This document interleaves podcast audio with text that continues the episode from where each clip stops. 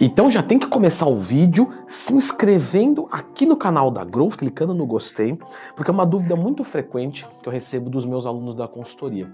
Leandro, você me passou aqui, por exemplo, 20 é, minutos de aeróbico pós-treino, mas eu já vou e volto andando da academia. Isso já é suficiente ou será que eu devo ainda fazer esses 20 minutinhos extras, né? Já compensa eu pegar a moto e ir para academia para caminhar na esteira ou será que é melhor eu ir caminhando? Isso é uma excelente pergunta, não é mesmo? Bom, primeiro a gente tem que entender qual que é o objetivo desse aeróbico. Tudo parte disso. O que, que eu, como treinador, ou que você, que às vezes não é treinador, mas você monta o seu próprio treino, então você é treinador de si mesmo. O que, que você espera é, com esse aeróbico? E aí, nós podemos aqui problematizar para um monte de coisas, mas eu vou falar das principais que com certeza alguma dessas você vai se encaixar. O aeróbico, ele pode ser colocado né, na, na, numa ficha de treinamento para que a gente aumente o gasto energético. Então, por exemplo, lá no meu curso de como montar uma dieta do zero, eu coloquei ali um déficit calórico pré-estabelecido. Mas é melhor que eu gaste mais calorias e coma mais calorias para manter o mesmo déficit do que o contrário. Vamos lá, calma.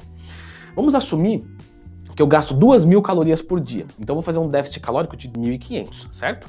Tirei 500 calorias. Agora vamos assumir que eu gasto 2.500 porque eu faço aeróbico, e aí para manter essas 500 de déficit eu como 2 mil.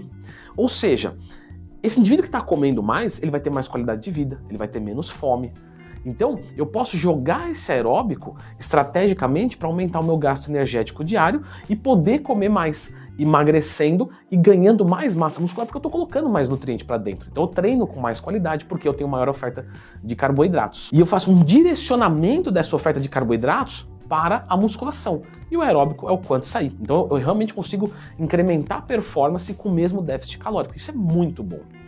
Quando é esse caso de eu querer só colocar um gasto calórico a mais, sim, eu poderia considerar esse ir andando e voltando da academia como o meu exercício aeróbico. Porque eu quero ali, por exemplo, com esses 20 minutos, gastar, vou chutar aqui um número hipotético, tá? Gastar 150 calorias a mais. Ok. Eu tô gastando 150 indo e voltando? Tô. Então eu não preciso fazer, tá tudo certo. Mas eu, eu faço 10 minutos no pré e 10 minutos no pós não tem problema nenhum, tá tranquilo. Essa caminhada de baixa intensidade antes do treinamento não vai tirar a intensidade dele. Então tá tudo certo. Agora, vamos assumir que eu estou trabalhando com um aluno que ele quer melhorar o condicionamento cardiorrespiratório. Por quê? Porque ele vai fazer um teste de aptidão física, um TAF. E para isso, ele não pode só caminhar. Não, ele tem que correr. Por quê? Porque ele tem que subir a frequência cardíaca dele para entrar numa zona de melhora de VO2 máximo e com isso melhorar essa capacidade para que ele consiga uma capacidade cardiorrespiratória, né, coração, pulmão, cardiorrespiratório melhor. Nesse caso, se eu vou e volto andando da academia, não é relevante, porque a minha frequência cardíaca não sobe muito e eu não gero um esforço que gere uma adaptação crônica funcional para esse sentido. Então esse indivíduo vai ir voltar da academia e ainda vai ter que fazer o aeróbico. Aí né, alguém pode levantar a mão é, e perguntar, tudo bem, mas e se eu for e voltar correndo? Beleza, aí tranquilo, porque está trocando um aeróbico da esteira por um aeróbico na rua, não tem problema nenhum. Mas é o tempo que é pressuposto, vamos supor, prescrevi para o meu aluno 20 minutos de aeróbico, de alta intensidade ou de média intensidade. Tudo bem, mas ele gasta, sei lá, 5 minutos para ir, 5 para voltar correndo, tá? Só caminhando seria diferente.